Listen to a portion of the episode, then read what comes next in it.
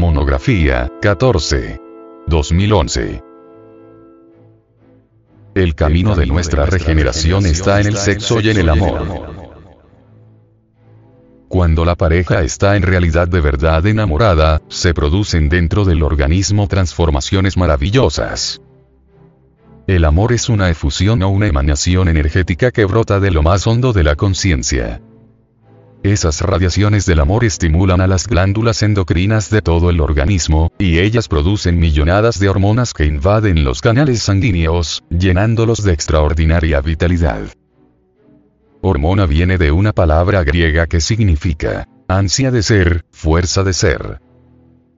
Muy pequeña es una hormona, pero cuán grandes poderes tiene para revitalizar el organismo humano. En realidad de verdad, uno se asombra al ver a un anciano decrépito cuando se enamora. Entonces sus glándulas endocrinas producen hormonas suficientes como para revitalizarlo y rejuvenecerlo totalmente. Amar, cuán grande es amar. Solamente las grandes almas pueden y saben amar. El amor, en sí mismo, es una fuerza cósmica, una fuerza universal que palpita en cada átomo, como palpita en cada sol. En los tiempos antiguos, siempre se rindió culto al amor, amar es algo inefable, divino. Amar es un fenómeno cósmico extraordinario. En el rincón del amor solamente reina la dicha. Cuando una pareja está unida durante la cópula sexual, con lazos de verdadero amor, las fuerzas más divinas de la naturaleza le rodean, esas fuerzas crearon el cosmos, esas fuerzas han venido nuevamente, a volver a crear. En ese momento, el hombre y la mujer son verdaderos dioses, en el sentido más completo de la palabra, pueden crear como dioses, he ahí lo grandioso que es el amor.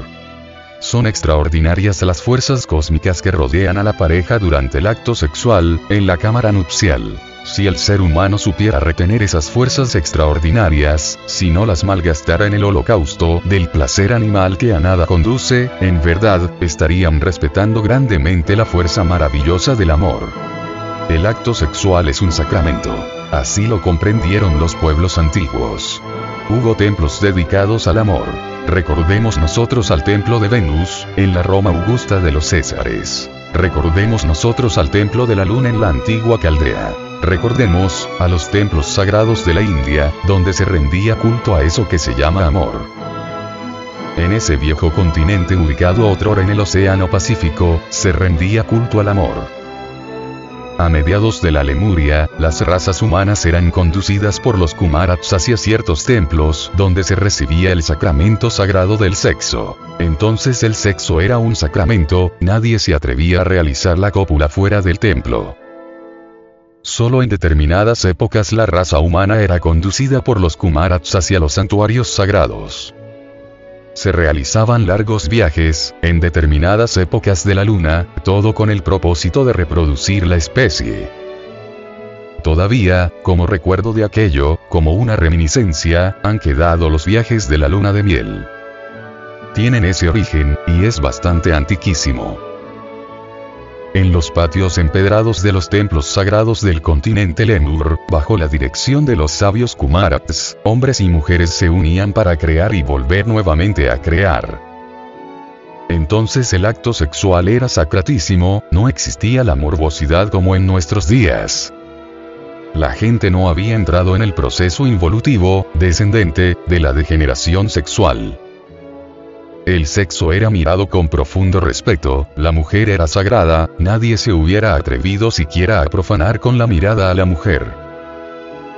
Dicen viejos pergaminos, papiros sagrados que todavía existen en algunos lugares de la Tierra, lo siguiente que en la Lemuria la gente se reproducía con el poder de Triyasakti, es decir, con el poder de la voluntad y del yoga. En el momento supremo de la cópula metafísica, cuentan, dicen, los viejos textos de la sabiduría antigua, hombres y mujeres se retiraban de la cópula química, sin eyacular el enseminis, es decir, la entidad del semen. Se consideraba que el esperma era sagrado. Nadie se hubiera atrevido entonces a profanar el sexo. Sigmund Freud en su psicoanálisis, dice que es posible transmutar la libido sexual y sublimarla. El profesor Sigmund Freud, vienes, hijo de Austria, fue en realidad de verdad una eminencia, produjo una verdadera innovación dentro del terreno mismo de la medicina. Muchísimos doctores lo han comentado, muchas escuelas lo han aceptado, otras lo han rechazado. En todo caso, ha sido muy discutido. Viejísimas tradiciones, antiquísimas, dicen que los lemures tenían poder sobre los elementos de la naturaleza. Eso es lo que podríamos nosotros denominar el superhombre citado por Federico Nietzsche, en su Zaratustra. Esos poderes se debían, especialmente, a que los lemures no eliminaban o extraían de su organismo el esperma sagrado, es decir, el exioeai. Únicamente lo transmutaban o sublimaban tal como lo enseña Brown Sequard, gran científico norteamericano, con sus experimentos, o Kerun Heller, médico profesor de la Universidad de Medicina y también médico coronel de la Nación Mexicana. No hay duda que ellos conocieron ese sistema de la Lemuria y lo preconizaron en sus libros. Bastaría leernos nosotros, por ejemplo, los estudios de un Brown Sequard o de un Heller para poder corroborar esta clase de afirmaciones científicas. Obviamente, cuando el enseminis no es eyaculado, se transforma en energía, y esta viene a revitalizar el organismo humano. Debemos entender que tal tipo de energía es muy fina, que las ondas energéticas del sexo ponen en actividad los poderes ingentes que se hallan latentes en las glándulas pineal, pituitaria, tiroides, paratiroides, etcétera, etcétera, etcétera. No tratamos con esto de sentar dogmas ni nada por el estilo. Únicamente nos referimos a datos que hemos estudiado. Brown Sequard demostró que muchas enfermedades nerviosas y del cerebro podrían desaparecer si se evitara, durante la cópula química, precisamente eso que se llama orgasmo en fisiología, o espasmo.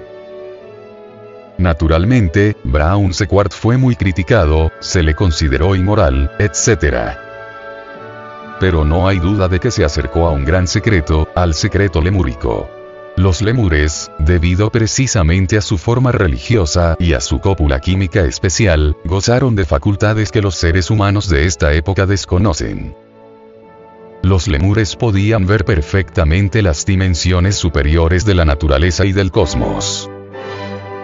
En el amor hay un secreto, y este ha sido muy bien estipulado por Sigmund Freud. Sublimación de la energía creadora. Mirar el sexo con profundo respeto. Obviamente, el hombre y la mujer son como dos partes de un mismo ser. El hombre salió del Edén acompañado de su esposa y debe regresar al Edén con su misma esposa. Con otras palabras diríamos, el hombre salió del Edén por las puertas del sexo, y solamente por esa puerta puede retornar al Edén. El Edén es el mismo sexo. ¿Qué ingentes poderes se despertarían si la humanidad aceptara el sistema de Brown, Sequard, o de la sociedad Oneida, o del Dr. Heller, sistemas fundamentados en las viejas tradiciones de la Lemuria? Esto es algo que los médicos, los hombres de ciencia podrían investigar. Nosotros nos limitamos, sencillamente, a pensar que de la transmutación y sublimación de la energía creadora, deviene una transformación psicológica, fisiológica, biológica radical. Pero, hay que saber amar. Desgraciadamente, el ser humano no sabe amar. Y tampoco comprende que el hogar es el mejor gimnasio psicológico. Cuando uno descubre que tiene un defecto psicológico, tiene también la oportunidad para desintegrarlo, para reducirlo a polvareda cósmica. Eliminando nuestros errores, nuestros defectos, un día de esos tantos podremos lograr el despertar de la conciencia. Infortunadamente, la gente no quiere eliminar sus defectos. La gente vive totalmente identificada. Se olvidan de sí. Por eso es muy frecuente escuchar decir, yo soy iracundo, ese es mi modo de ser. Otro dice, bueno, yo soy celoso, así soy, ¿y qué? El de más allá exclama, yo soy lujurioso, me gustan las mujeres. Así soy, así nací. ¿Y qué? Con ese modo de pensar, con ese modo de sentir, no es posible lograr una transformación verdadera. Cuando uno reconoce que tiene un defecto psicológico debe eliminarlo. Pero uno viene a descubrir que tiene tal o cual error, en la casa, en el hogar, cuando terminamos con el mal gusto de vivir identificados con el tren de vida que llevamos allí. Y si dejamos ese estado moribundo, el hogar vendría a servirnos de gimnasio psicológico para nosotros. Practica. Tome como tema de meditación durante esta semana. Porque nosotros, las gentes de esta época, hemos involucionado demasiado, porque ahora el sexo lo hemos convertido en juego, en deporte, porque por todas partes abunda, hoy en día, la degeneración. Porque debemos buscar el camino de la regeneración,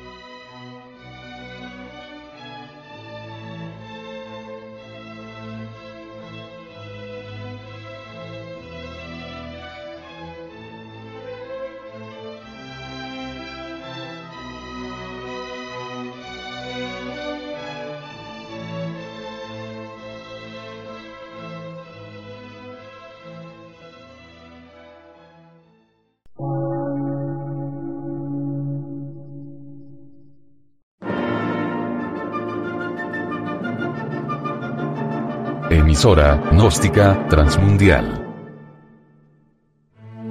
Por una nueva civilización y una nueva cultura, sobre la faz de la Tierra.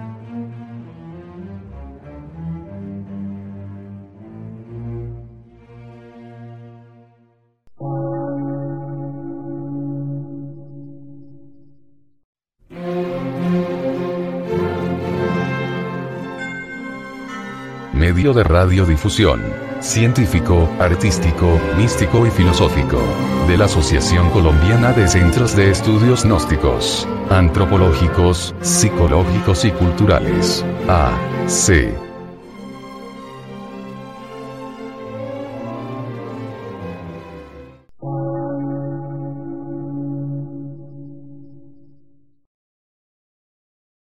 Lectura en movimiento. Difusión sin fronteras.